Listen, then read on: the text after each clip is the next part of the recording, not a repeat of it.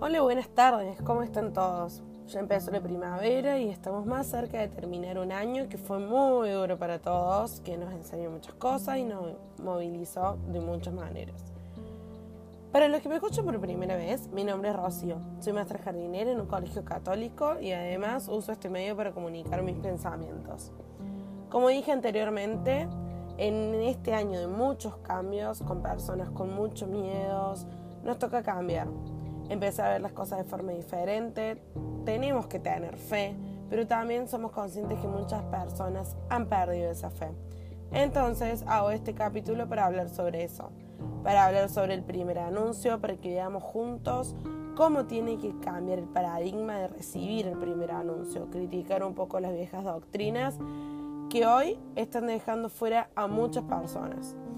Porque si hablamos de cambios, si hablamos de nuevas generaciones, si hablamos de nuevos siglos, nuevos años, tenemos que hablar de nuevas formas para recibir el primer anuncio, para recibir la fe, para renovarla.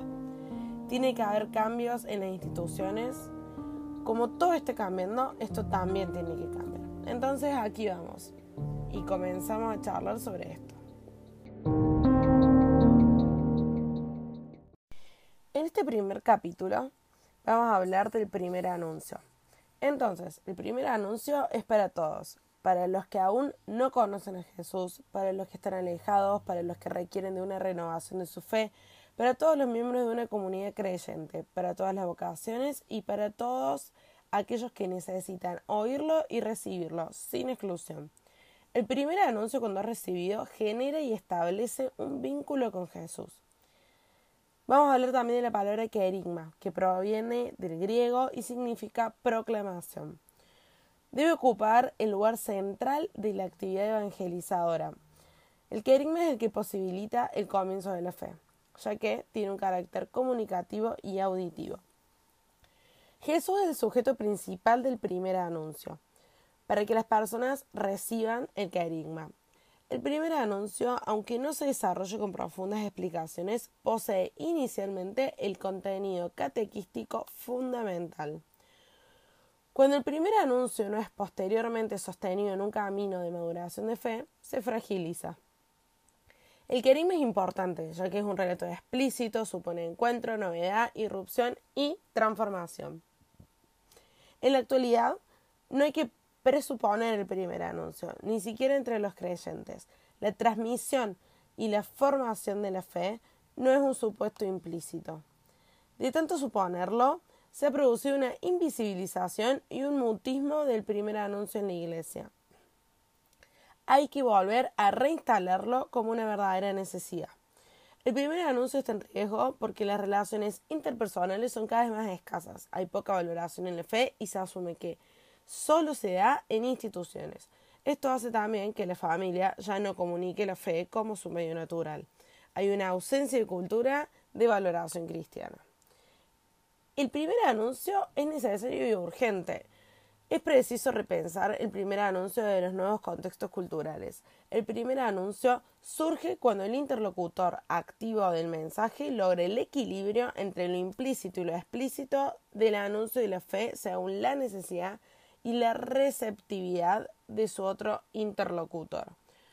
Por ser el primer anuncio un mensaje explícito, se juega fundamentalmente a partir de la comunicación humana interpersonal significativa interpelante y sencilla, usando un lenguaje coloquial, vital, empático, emocional y atrayente. A menudo se critica que el lenguaje de la Iglesia es abstracto, es técnico, es magisterial, normativo, catedrático, moralizante y poco inteligible. La Iglesia se mostró demasiado lejana, fría y autorreferencial, prisionera de su propio lenguaje rígido parece haberse convertido en una reliquia del pasado insuficiente para las nuevas cuestiones. La fe requiere comunicación y lenguaje. Hay que inspirarse en el lenguaje que tenía Jesús para proclamar la fe. Él tenía un lenguaje poético, era simple, apelaba al corazón de sus oyentes, y ellos tenían una recepción libre, crítica y creadora de nuevos sentidos. No dijo lo que querían escuchar, no pronunció lo políticamente correcto, no se dejó sobornar ni influenciar. Habló tanto a las multitudes como también individualmente. Él era consciente de las necesidades de sus seguidores. Es un principio de acción que desafía los esquemas de actuación convencionales. Consiste en interiorizar y hacer nuestro sufrimiento del otro para reaccionar y hacer por él todo lo que podamos. La compasión es el modo de ser de Dios. Su primera reacción ante sus hijos e hijas es su principio de actuación.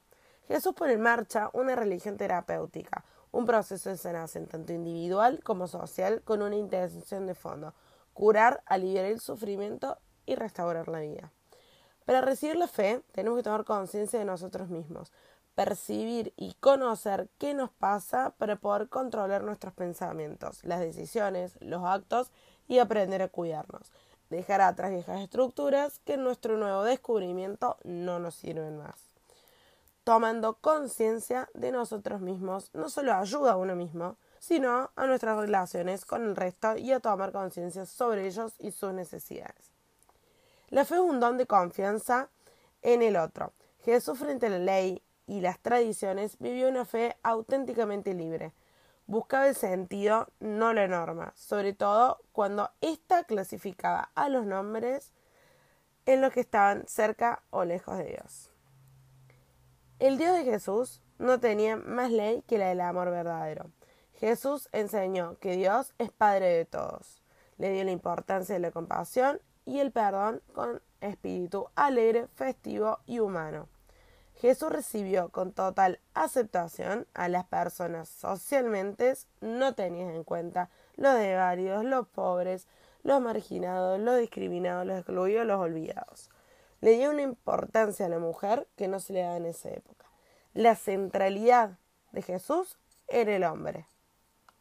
Es necesario introducir en la vida una nueva dinámica y una nueva dirección. La compasión tiene que dirigirlo e impulsarlo todo hacia una vida más digna. Hay que criticar los valores muy interiorizados en la conciencia social. Es necesario introducir en la vida una nueva dinámica y una nueva dirección. La compasión tiene que dirigirlo e impulsarlo todo hacia una vida más digna para los últimos. El primer anuncio tiene mediaciones eclesiales. Algunas de ellas son mediaciones experienciales, que son momentos vivenciados, momentos de oración, retiros, crisis personales. Mediaciones personales es cuando ha intervenido un catequista, la familia, algún amigo, docente. Es una transmisión oral y que se hace de modo de tradición. Mediaciones testimoniales son distintas personas con diferentes roles que otorgan un anuncio viviente por su testimonio de fe. Mediaciones institucionales diversos integrantes de la familia, la escuela católica, la parroquia, una congregación religiosa, un grupo, entre otros. En esta mediación institucional, cuando hablamos de las escuelas católicas, tenemos que hablar sobre la educación pastoral. Es muy importante que hablemos sobre esto, porque tienen que brindar en la escuela una educación pastoral favorecedora para sus alumnos desde un lugar pedagógico.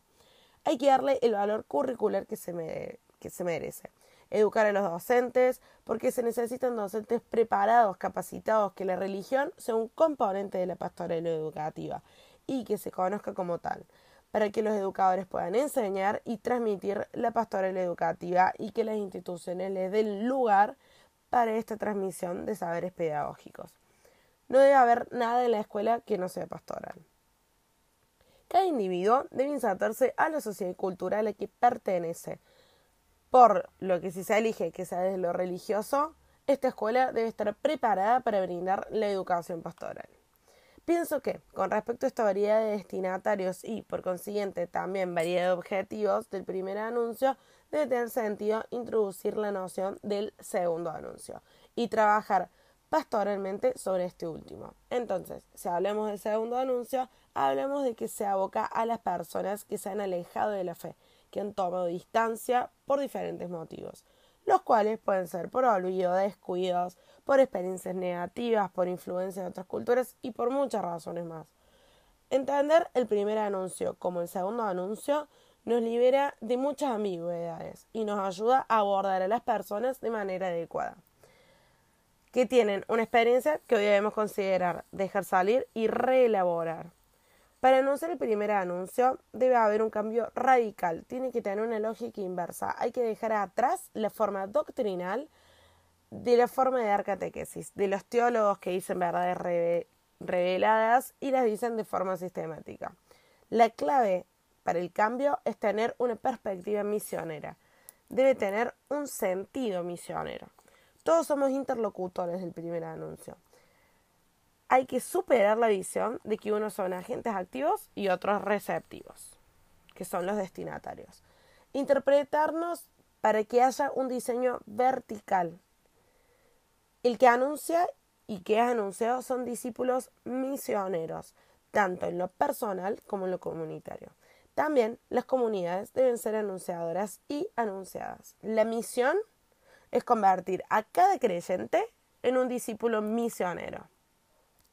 Es hora de saber cómo diseñar una cultura que privilegie el diálogo como forma de encuentro, la búsqueda de consensos y de acuerdos, sin separarla de la preocupación por una sociedad justa, memorable y sin exclusiones. El autor principal, el sujeto histórico de este proceso, es la gente y su cultura. No es una clase, una fracción, un grupo o una élite. No necesitamos un proyecto de unos pocos para unos pocos, o una minoría ilustrada que se apropie de un sentimiento colectivo. Se trata de un acuerdo para vivir juntos, de un nuevo pacto social y cultural.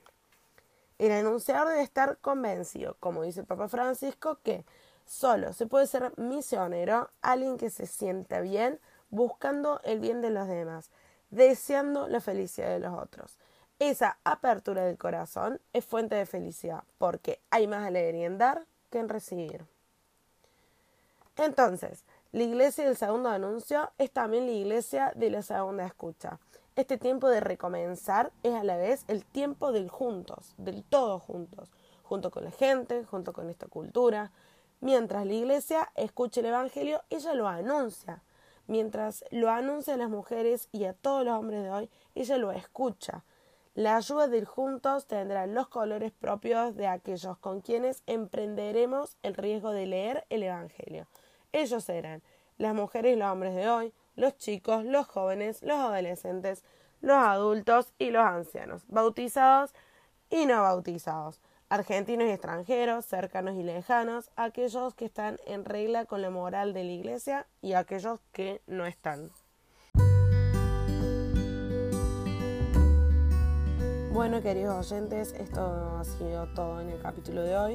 Les propongo que ya sea con sus familias, con sus amigos, con sus personas más cercanas, con sus seres queridos o solos, se hagan preguntas y debatan y hablen sobre este cambio tan necesario que necesitamos en este momento. Muchísimas gracias por escucharme. Les mando un saludo y mucha salud para todos.